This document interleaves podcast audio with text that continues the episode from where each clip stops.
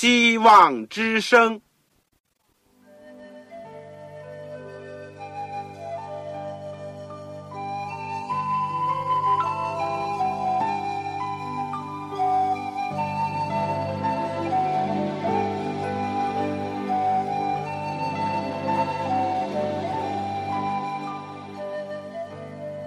各位听众朋友，各位弟兄姐妹，欢迎您收听信徒培训这个节目。教会的兴旺，不单表现为人数众多，更要求教友的素质好。为了使教会真正达到人丁兴旺，又灵性健壮，希望之声特别为广大的信徒制作了信徒培训这个节目，满足主内同工同道的需要。信徒培训由黄牧师主讲，将有多种课程推出，欢迎弟兄姐妹们踊跃参加。下面我们就把节目时间交给黄牧师。各位同工同道，你们好，我是旺草，感谢上帝，我们今天能够开始学习保罗的监狱书信。所谓监狱书信呢，就是指着保罗在第三次。游行布道结束，上耶路撒冷以后，他就被捕入狱。两年以后呢，他就被解放了，因为被囚在监狱当中等候判决。就在那样一段时间里面，他所写的书信，这个除了我们以前已经研究过的腓利门书以外呢，还包括了以弗所书。格罗西书和腓利比书说这是监狱书信呢，大家可以打开圣经以弗所书第三章第一节，这里面记载到：“我保罗为你们外邦人做了基督耶稣被囚的。”而第四章第一节呢，又说：“我为主被囚的，劝你们。”第六章二十节又讲到。我为这福音的奥秘做了带锁链的使者，这就证明以弗所书呢是在监狱当中所写的，而哥洛西书第四章这里面也讲到我为此被捆锁，而第四章十八节呢，保罗说你们要纪念我的捆锁，表明哥洛西书呢也是在监狱。当中所写的，据腓利比书第一章十三节和第四章二十二节呢，提到在御营全军在该撒家里的人，更进一步的证明，这不是他第一次在该撒利亚被囚的两年当中所写的，而是在上告该撒与罗马等候判决的两年当中所写的。时间呢，大致是在公元。六十一到六十三年之间，菲利比书看来是写的最晚，由推基古和阿尼西姆送到这些地方的教会。从监狱书信的名称以及保罗的经历呢，我想第一点，正像诗篇第四十六篇第十节所讲的：“你们要休息，或者翻译作你们要安静。”要知道我是上帝。使徒保罗自从大马士归主以后，二三十年忘我的献身为主工作，东奔西走，如今呢得做相对的安定，不能四处去了，但他仍然在罗马所租的屋子里面，向凡来到他面前的人传天国的福音。在这个没有舟车之苦的境地，保罗的灵性更加完全，领会到主的旨意和上帝话语，也有更深的体会。这是上帝奇妙的安排，真是万事都互相效力，叫爱他的人得一处。这不是又是一个很好的例证吗？在那个。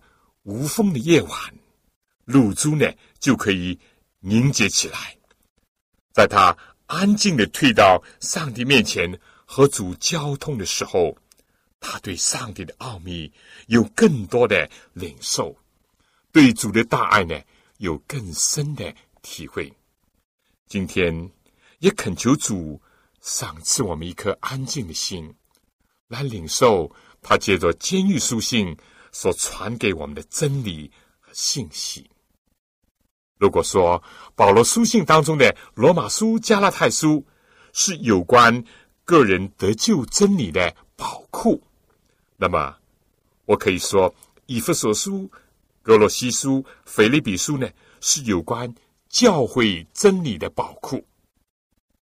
当然，这两方面也都是分不开的，他们是互相关联、彼此引发的，但。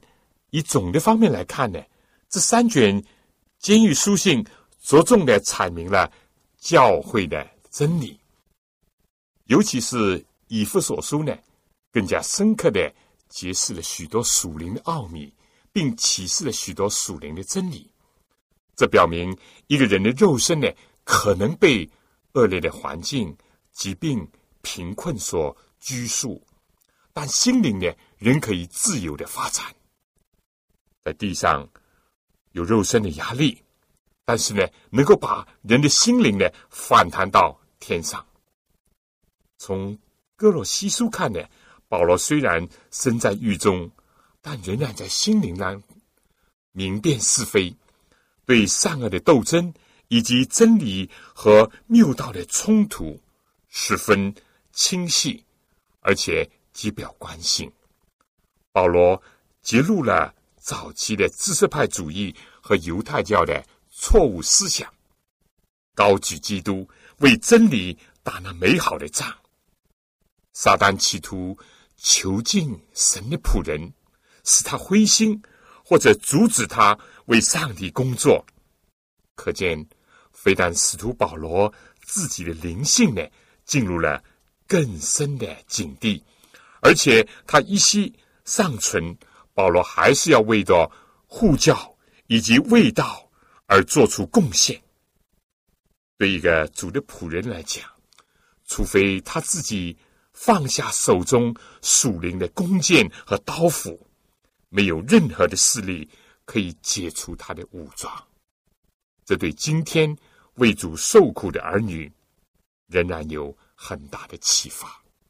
而从腓利比这卷监狱书信来看呢？保罗非但没有失望、丧胆，反而使得这封寄自黑暗牢房的信呢，充满了喜乐的光芒和信息。这个在后世呢，《菲利比书》就被称誉作喜乐的书信，和保罗以及希拉一度被打、下监。半夜仍然歌唱赞美上帝，是前后一贯的。这是多么的激励人呐！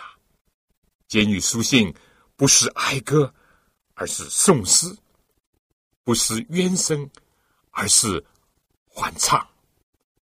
再说呢，从腓利门书来看到，保罗虽然行动受到限制，但仍然抓住了一切的机会。为主做工，自己感受到隔离之苦，也就更加热切的使人和上帝和好，以及消除人间的冤仇。在《使徒行传》第二十八章三十到三十一节，也就是保罗在罗马被囚软禁的两年当中，圣经这样说：“凡来见他的人，他全都接待。”放胆传讲上帝国的道，将主耶稣基督的事教导人。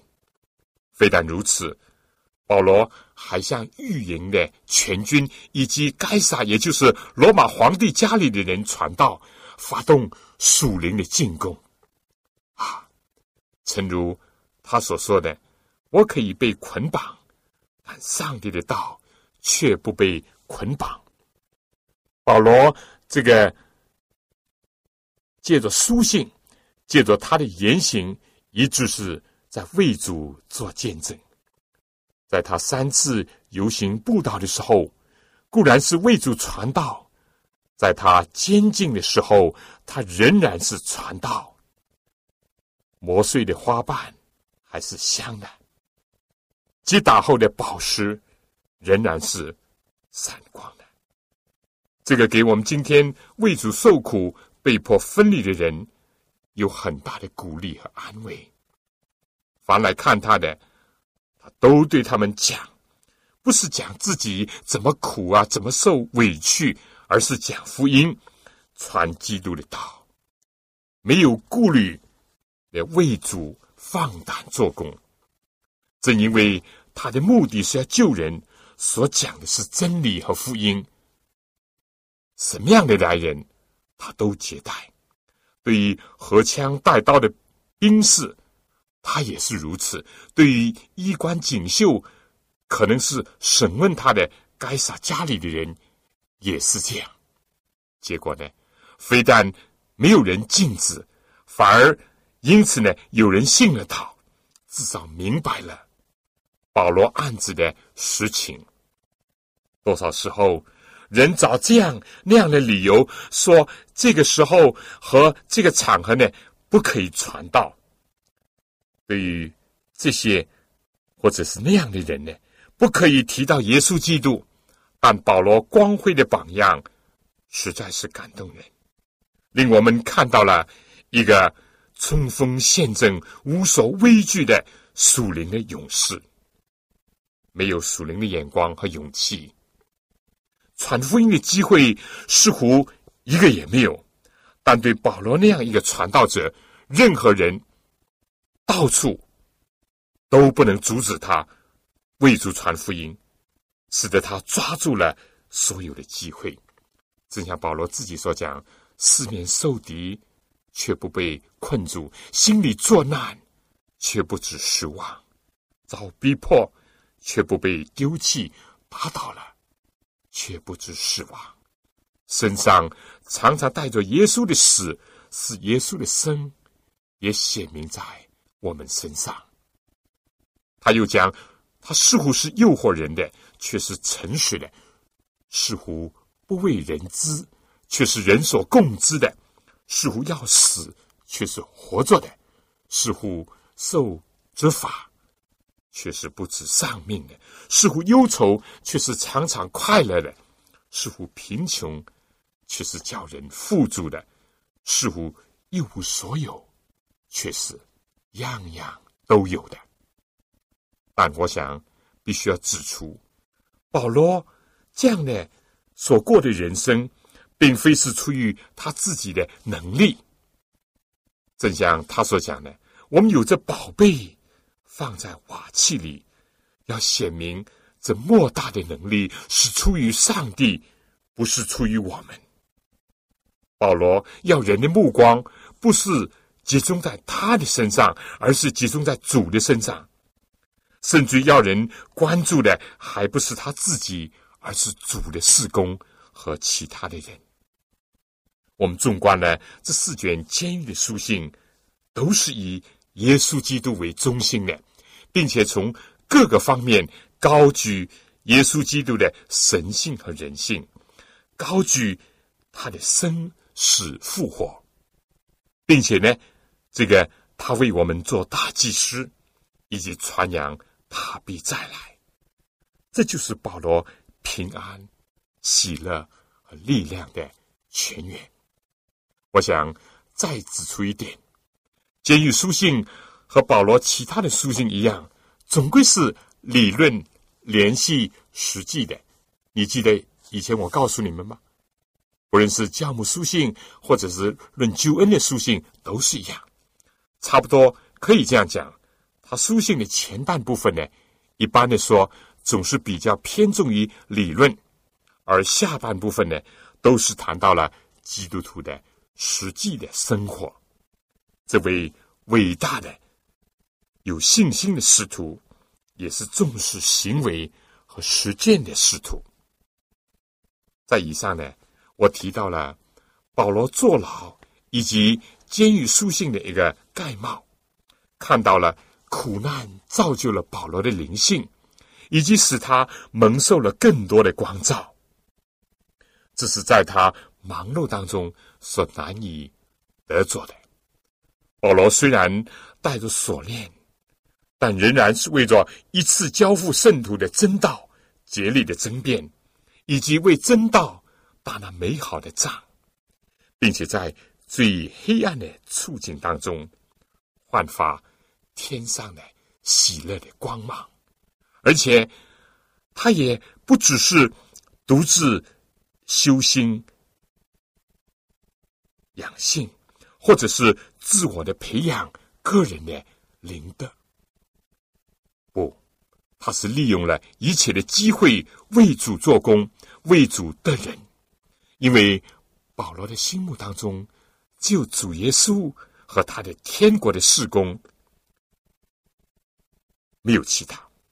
他所教导人的方法呢，总归是言教。身教，而且是理论联系实际，所以在我们还没有分卷的一起研究以弗所书、哥罗西书和腓利比书之前呢，让我们先感谢上帝，先为着保罗留下的监狱书信而感恩，也求他能够赐下圣灵光照我们，在今天使我们得着。基督，并且让他成为我们在末世艰难的环境当中为他而生活、为他而工作、为他而做见证的一种力量和所得着的盼望。组内的弟兄姐妹，当我有机会和大家一起学习这个监狱书信的时候，我有一种特殊的感受。许多年的。学习研究的笔记，我可以说今天已经不知道在哪里，甚至可能早已没有了。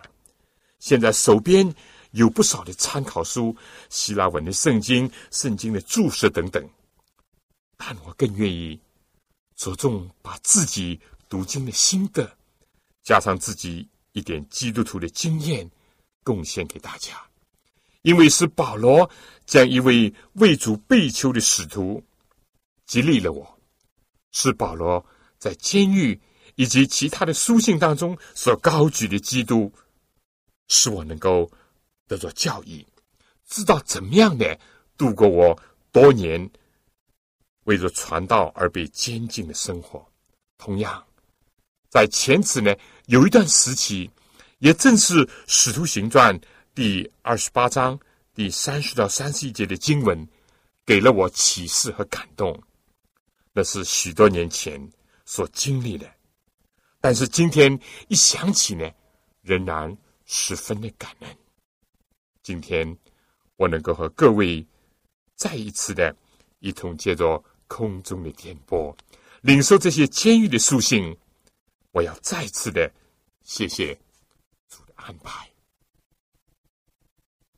我们在看以弗所书的正文以前呢，我想先要。介绍一下这个以弗所这个地方，因为每学习一卷书信呢，必须对它的地理、历史、文化、宗教背景有所认识，这个对我们很有教益的，以及也看看圣经所记载的几桩和以弗所有关的事情，作为一个背景。以弗所这个名字什么意思呢？就是心所爱慕和这个敬佩的意思。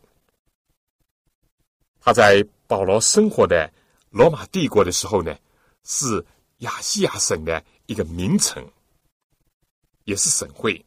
它靠近盖斯特河口，距离这个小亚细亚的海岸呢，只有九里路。它建有海港，可以停泊大船，又有。这个大道和内地的各个地方呢联络，可以说水路的交通都相当的便利。以弗所城呢建造在两个山脚当中，风景很优美，气候呢又温和，土壤呢也很肥沃。不过呢，这座城里面有一座这个雅典米女神的大庙，远近闻名，所以当地迷信的风气呢就很浓厚。有些人还是专门搞迷信的，以此为生财之道，这就增加了传福音的困难。至于讲到使徒保罗和以弗所教会的关系呢，各位可以参考《使徒行传》第十八章到二十章。保罗在第二次游行布道结束的时候，曾经从格林多经过坚格里到以弗所，进入会堂辩论，但他没有留在那儿，他安排了和他同行做帐篷的百基拉。雅居拉留在以弗所，而自己呢回到了安提阿。这可以看《使徒行传》第十八章十八到二十二节。保罗第一次对于以弗所的接触呢，可以说是短浅的，但是在他第三次游行布道的时候，保罗就把它当作是一个工作的重点，一连三个月在安息日进入会堂讲道、辩论。上帝国的事情，也劝化众人，但遭到了犹太人的毁谤，他就离开了这些心灵刚硬的人，而到了推雅奴的学坊，可能是一个这个招收门徒、传授知识的一个学馆。推雅奴呢是一个教师，保罗天天和他们辩道，有两年之久，叫一切住在。亚细亚的人，不论是犹太人、希利尼人，或者什么地区、什么国籍的人，都听见福音。保罗所用的这个，好像是地毡式的传道方式，没有一个遗漏。有不少的人信道，保罗还在那儿行了许多的医病赶鬼的神迹。在信的人当中呢。也有一些过去是接受了迷信和搞迷信的。圣经上讲，在他们得知真道以后呢，平素行邪术的，也有许多人把书拿来堆积在众人面前焚烧，价值达五万元之多。又因为当地呢有这个雅典米女神的大庙，一个影像，迪米丢呢，因为。看见有许多人信了主耶稣，就离弃了偶像，不拜雅典米女神，影响到他做神龛、神像之类的生意，结果他就煽动许多的人，可以说聚集在戏院的门口高呼口号。圣经说，聚集的人纷纷乱乱，有喊叫这个的，有喊叫那个的，大半不知道是。为什么聚集？铜匠鼓动人生乱，想要害保罗。可幸呢，那个城里的书记安抚了乱民，叫众人散去。保罗就离开了以弗所，到了马其顿去。三个月以后呢，就结束了他第三次的游行布道。他从菲律宾坐船到耶路撒冷去了。他特别关心以弗所教会在米利都的地方，他就打发人请了以弗所教会的所有的长老来，给了他们临别的训言，也就是记载在《使徒行传》第二十章十七到三十五节那一段极其诚挚感人的劝勉。除了其中有许多。这样的话说，你们应当警醒，纪念我三年之久，昼夜不住的流泪，劝诫你们个人的话。从以后的反应当中呢，也可以看出他们之间一种感情。保罗说完了这段话，就跪下同众人祷告，众人就痛苦抱着保罗的颈项，他亲嘴。叫他们最伤心的，就是保罗说以后不能再见我的面那句话，于是就送他上船。另外，在哥林多前书第十五章二十二节，保罗提到，在以弗所同野兽战斗，这也是深深的印在保罗的心中的一段往事。可能是他真的被投入到罗马的斗兽场当中去，也可能是预表他们和那些疯狂的。怒吼的，好像狮子般的暴徒乱民，以及那些为雅典米女神大庙的事情而生乱的人，在受到的一些冲击。但不管怎么样，这个以上所提到的几件事情，都和以弗所城、以弗所教会以及保罗是有关的，也是他所难以。忘怀的，但是如果你我把以弗所书从头到底读一两次的话，你一定会发现，对保罗这样深情以及满怀纪念的一个地方和教会，在这个信当中呢，似乎保罗少有感情的流露。前半本书信呢。很像是一个深奥的神学的作品，而后半部呢，充满了实际生活的教导，而且这卷书呢，也没有保罗书信所常有的那种对个人的问安啦，甚至于也没有提到教会所存在的特别的具体的问题。有的学者呢，就发现，在这个两本重要的圣经古卷。也就是西乃抄本和梵蒂冈抄本当中呢，第一章第一节并没有“以弗所”三个字。那是否这个就和以弗所真的没有什么关系了呢？那也不是。格罗西书第四章十六节就曾经提到这句话，要念从老底家来的书信。所以有些学者呢，就认为现在我们的以弗所书呢，事实上这个是一本通报，或者是说给小亚细亚教会共同传阅的书信，只是呢先给以弗所，然后呢再转到老底加、哥罗西等处的教会。看来这也不是没有理由的。但我们在研究这本书的时候呢，想到。以弗所书是监狱书信，以弗所是保罗人生的历程当中留下许多脚印以及可自回忆的地方，还是很有启发以及帮助的。这卷以弗所书的主题呢，大家注意是在基督里面。这个呢，在这本书里面可以说有许多次的都提到，如果在基督里面。蒙拣选的赦免，被预定的荣耀，以及犹太人外邦人自由的和为奴的这个，以及家庭当中所有的成员的合一，甚至于有一天呢，天上地下都要在基督的救赎里面合而为一。这卷书比起保罗的罗马书、加拉太书。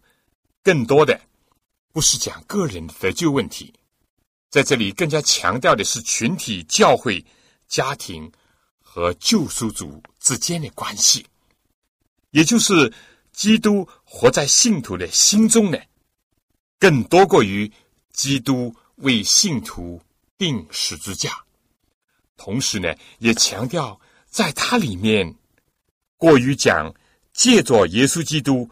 为我们所成就的，但不论如何，非常明显的是，耶稣基督被高高的举起在一切之上，而且呢，又列在一切的中心，在基督里，由个人和主合一，推广到家庭、教会、民族，以至于宇宙的最终的合一。既是殷切的现实的需要，又是人类最终的一个盼望。那么，以弗所书怎么样来分段呢？前面我已经讲过了，前半部第一到第三章呢是教义的部分，第四到第六章呢是实践的部分，也可以说前面三章是信徒在基督里面的地位福分，后面三章呢是讲到信徒在基督里面的行为。以弗所书的关键的字眼是什么呢？你如果读过以弗所书，你就会发现是奥秘。在中文的翻译本当中呢，出现了八次之多。大家可以记下：第一章第九节，第三章这个第三节、第四节、第五节、第六节、第九节，第五章三十二节，第六章十九节。那么。什么奥秘呢？就是父上帝旨意的奥秘，进入到上帝家中的奥秘，基督福音的奥秘。这些奥秘又能够转化为合一成长的奥秘，和主相爱的奥秘，以及属灵征战的奥秘。可以说，每一章都显出一样奥秘。另外，以弗所书。对于有关教会的真理，可以说发挥的非常的深刻，用了很多的比喻，比如说身体和头、丈夫和妻子、房角石和建筑物、主人和仆人的关系，来象征、来比喻基督和信徒和教会的关系。我想大家一定要把这个以弗所书呢。从头到底仔仔细细的读一遍，一遍不够，最好多读几遍，而且准备好一本笔记本，甚至录音机，在听课的时候呢，能够记下、录下你所需要的一些材料。如果有什么难题或者不明白的呢，你也可以以后写信告诉我。我想，这个。我们在讲到下面以弗所书的这个序论之前呢，请大家听一首歌。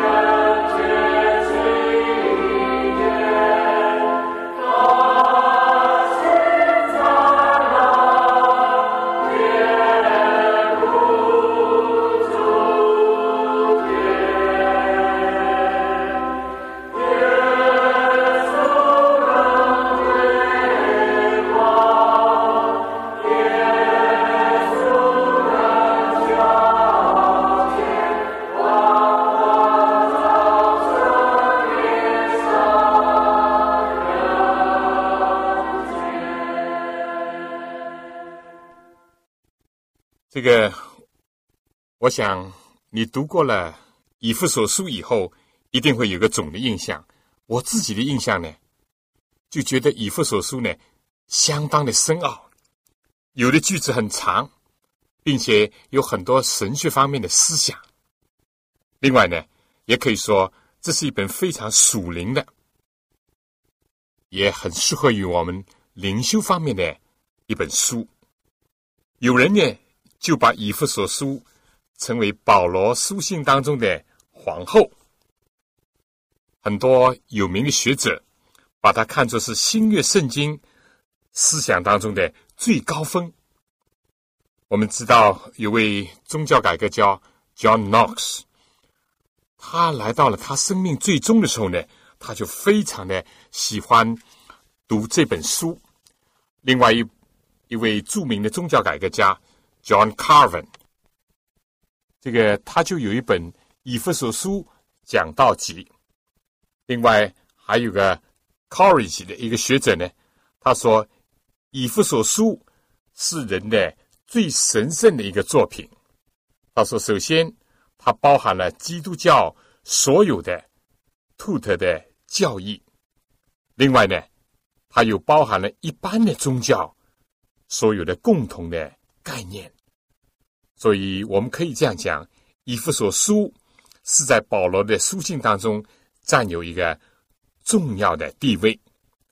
但我们也知道呢，历代以来，特别是十九世纪以后，有些所谓的新神学平经家，他们对这个圣经，包括对以弗所书提出了一些问题。不，我想。在回应这些问题之前呢，我们先来看一些非常肯定的几点。第一点就是我们已经提到过，《以弗所书》非常清楚的表明，它是保罗在监狱里面所写的。大家可以再次的看到《以弗所书》第三章第一节，保罗这里讲：“我为你们外邦人做了基督耶稣被囚的。”再看下面一章第四章第一节，我以前也读过了。我为主被囚的，劝你们。第五章第二十节说：“我做了带锁链的使者。”这个在原文呢，这是一个大使，为着主做了一个带锁链的一个大使。我想，所有这些章节呢，再清楚也没有的了。保罗是在监狱里面，而且很可能是在他监狱生涯的。最后的阶段所写的这封书信，这一点非常肯定。第二呢，我们不能不看到另外一个事实，就是以弗所书里面很清楚的表明了，他和哥洛西书呢是有明显的一个联系。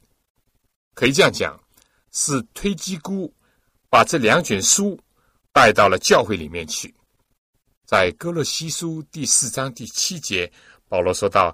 推基姑会把所有的事情呢告诉你们，而在以弗所书里面第六章第二十一节讲到，我们可以看到保罗也是这样讲的。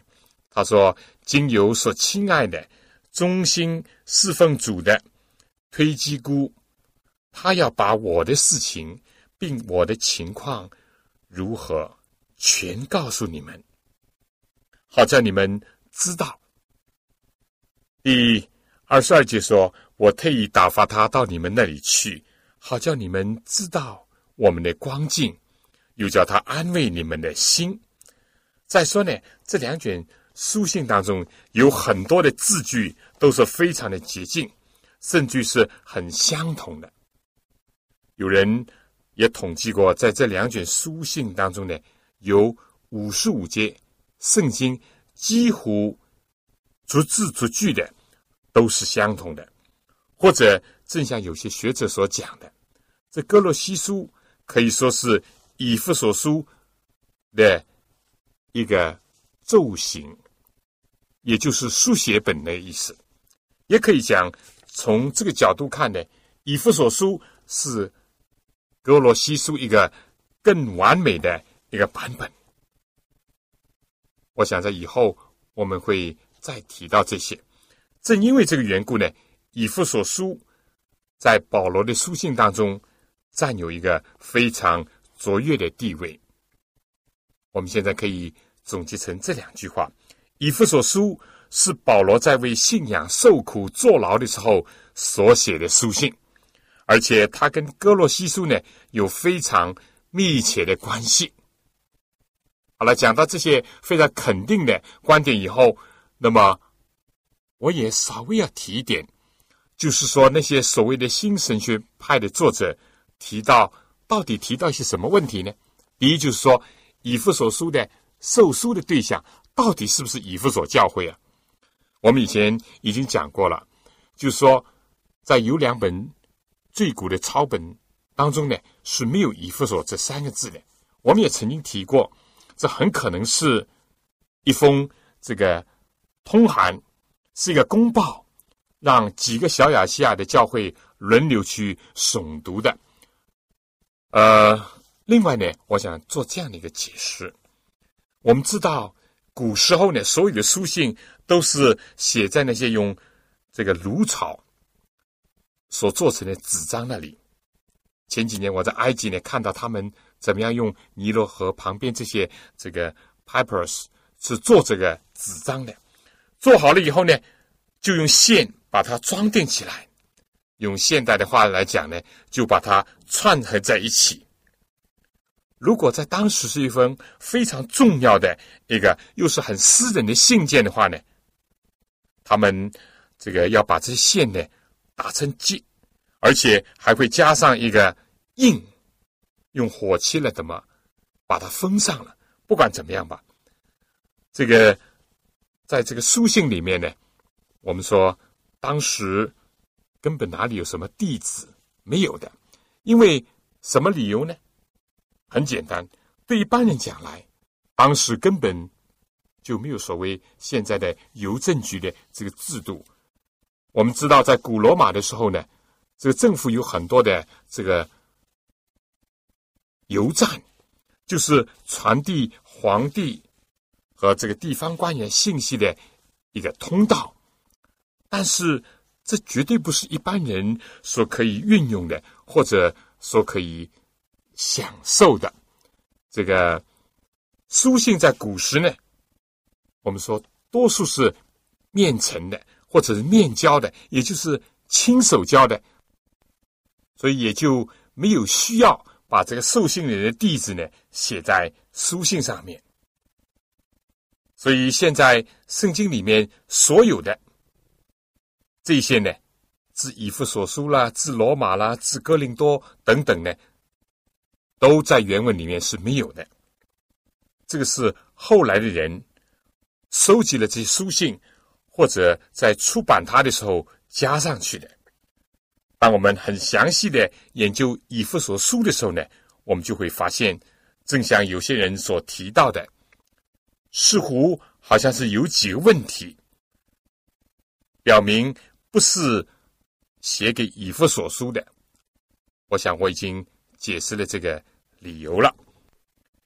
而另外有些人又提出，这个以弗所书的作者是不是保罗啊？他们说有些字句不一样啦。他这个写的风格呢，跟其他保罗书信不一样了，尤其是说他的这个思想呃不大一样。那么我想，呃，至于讲到字句呢，或者风格呢，特别要知道保罗是在不同的时期写的。尤其作为保罗这样一个大有学问的大神学家，他当然可以有不同的风格了。比如一个大作家，就举托尔斯泰吧，他写过。艺术的论文，他也写过儿童的故事。同时呢，当然大家都知道他有长篇的巨著，比如《战争与和平》等等。那么保罗也是，他可以有不同的字句、不同的风格。特别我们知道有很多的书信呢，他是在旅途当中、在忙碌当中所写的。而现在呢，哪怕他是被软禁，毕竟是。比较安静，而且他可以集中的思想来写作。那么，如果说他的字句或者风格有所不同，对保罗这样一个人处在那样的光景，那有什么稀奇呢？是不是？至于讲到这个思想呢，我想这个那点倒是值得我们啊要好好的考虑的一点，就是到底这个以弗所书的这个思想是不是跟其他的书信不同呢？我们先不讲其他，就和哥罗西书也是另外一本这个监狱书信来讲吧。我们觉得不然。以弗所书和哥罗西书呢，有非常密切的关系，而且他们都有一个中心的思想，就是讲到耶稣基督是丰丰富富的、充充足足的。在哥罗西书第二章第三节讲到，在耶稣基督里面隐藏着一切的智慧和知识。第一章十九节就讲到，父喜欢叫一切所丰盛在他的里面居住。而我们人呢，只有靠着他才能够得救。正好像哥罗西书第一章第十四节所讲的，我们在爱子里得蒙救赎，罪过得以赦免。所以这个思想呢，就是耶稣基督是充充足足、完完全全的。这个思想贯穿在整个的哥罗西书里面。其实，当你读了以弗所书以后，你也会发现。同样一条经线贯穿在以弗所书里面，当中也甚至可说有更深刻的发展。你读一读这个第一章第八、第九、第十节，这里讲这恩典是上帝用诸般的智慧、聪明，充充足足赏给我们的，都是照他自己所预定的美意，叫我们知道他旨意的奥秘。要照所安排的，在日期满足的时候，使天上地下一切所有的，都在基督里同归于一。这就是以弗所书的一个主题思想了。这个人如果没有基督，就非但没有盼望，而且永远不能够达到真正的团结和合一。现在人非但是。种族不同，国家不同，阶级阶层也不同，思想意识形态更加不同。在当时有所谓犹太人、外邦人之分。其实呢，正像人的外表、外在的东西有很多的不同，人的内心世界也是这样的不同。在人的心里面有着一个善恶的斗争，以致使人呢心里面没有安息。没有宁静，也没有内心的和谐，而保罗正是讲，唯有基督才能够为我们带来真正的安息，唯有基督能够使我们胜过内心的罪恶，打赢这场仗。记得基督就为我们带来了人和上帝之间的和谐的关系，以及人和人之间的和睦，而且最终有一天呢。耶稣基督要使天上地下都成为一家，到那个时候，非但是世界大同，而且整个的宇宙在基督的救赎里面合而为一。这种思想，或者是保罗在罗马帝国生活，他看到一统天下的局面，给了保罗一种启发。但我个人更加相信，更多的是由于他。沉思默想，以及和上帝灵交，得到了圣灵的启示，以致进入一个非常深刻、完美的真理当中。如果我们比较仔细的看一看以弗所书，我们就会发现到前三章里面都是讲到在基督里面的合一，而后三章呢，就是讲到在上帝的计划里面。怎么样借助教会，能够带来这种合一、平安和宁静？而教会呢，又是基督的身体，正像人的四肢百体，以及人的所有的动作，都是那么的协调，就是要靠着人的头。同样的，教会要靠着基督这位教会的元首，正像人。靠着脑子来指挥、来管理四肢百体那样，这样才能够得以和谐、得以协调。同时呢，非但表明耶稣基督自己本身是上帝为我们成就和好工作的一个器皿，教会对世界来讲呢，也是引导世界、引领人和上帝和好的一个器皿。在教会里面，应当把那些分割的墙要拆毁。这些就是以弗所书一些中心思想。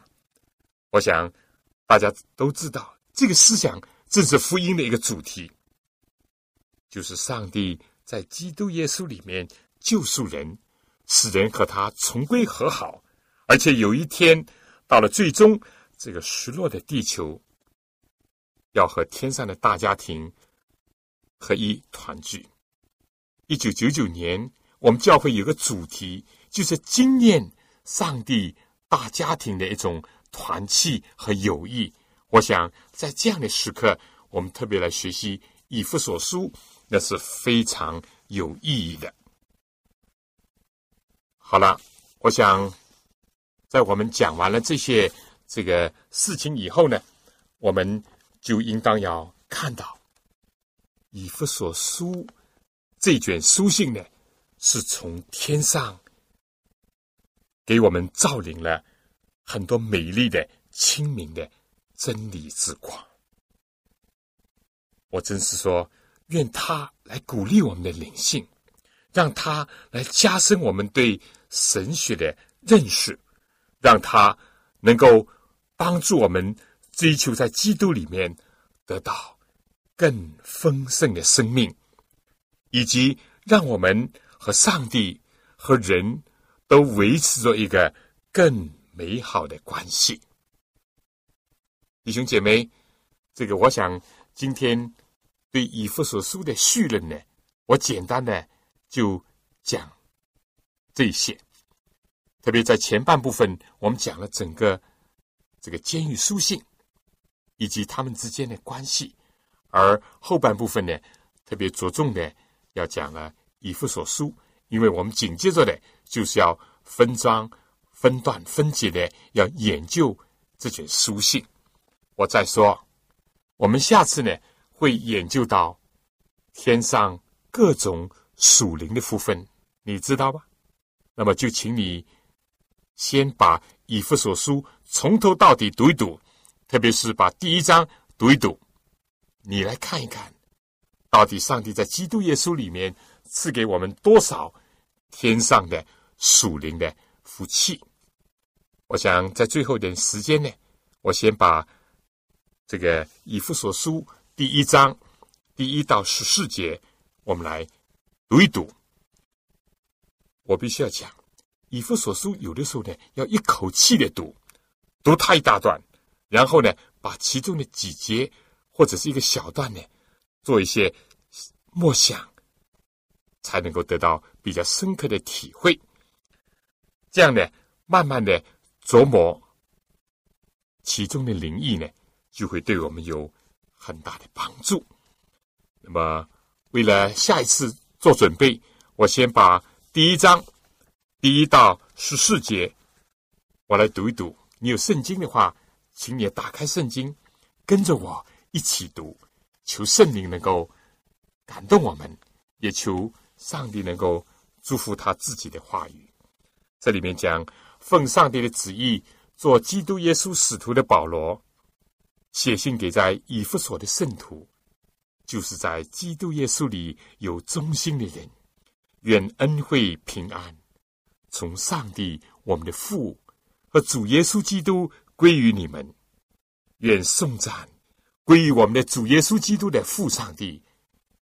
他在基督里曾赐给我们天上各样属灵的福气，就如上帝从创立世界以先，在基督里拣选了我们，使我们在他面前成为圣洁，无有瑕疵，又因爱我们。就按照自己的旨意所喜悦的，预定我们借着主耶稣基督的儿子的名分，使他荣耀的恩典得着称赞。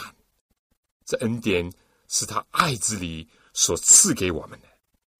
我们借着这个爱子的血得蒙救赎，过犯得以赦免，乃是照他丰富的恩典。这恩典是上帝用诸般的智慧、聪明，充充足足的赏给我们的，都是照他自己预定的美意，叫我们知道他旨意的奥秘，要照他所安排的，在日期满足的时候，使天上地上一切所有的，都在基督里同归于一。我们也在他里面得了基业。这原是那位随己意行、做万事的，照着他旨意所预定的，叫他的荣耀从我们这首先在基督里有盼望的人可以得着称赞。你们既听见真理的道，就是那叫你们得救的福音，也信了基督。既然信他，就受了所应许的圣灵为印记。这圣灵是我们的基业的凭据。只等到上帝之名背熟，是他的荣耀得着称赞。我想这段圣经呢，我们就读到这里。你读了以后觉得怎么样？好像很深啊！是啊，里面也有很多神学的问题啊，什么预定了上帝儿子的名分了，什么合一了等等。对的，这些正是我们要。逐一的去学习研究，我也希望借着这个跟大家一起分享我自己一点点的心得和体会。愿上帝能够赐福给各位以及各位的教会。希望在下次同样的时间里面，你们来收听我们保罗书信当中的一部分，就监狱书信当中的以弗所书。希望你自己收听。也介绍其他的弟兄姐妹一起来学习，因为这卷书非常的宝贵，对我们的灵性很有作用，而且在我们的神学的知识上以及属灵的经验上，一定会有助于我们的。好了，弟兄姐妹，我们今天呢，暂时就学到这里，我们一起做一个简短的祷告。亲爱的天父，我们谢谢你。今天有机会初步的了解了这个监狱书信，尤其是看到主的仆人保罗，他不论怎么样，人可以被捆绑，但是你的道、你真理不被捆绑。愿主帮助我们，也接着我们学习的时候释放你的信息，释放你的真理，使我们在你里面得享真自由，以及跟你和好，跟更多的人建立美好的关系。垂听我们的祷告，奉主耶稣基督圣名。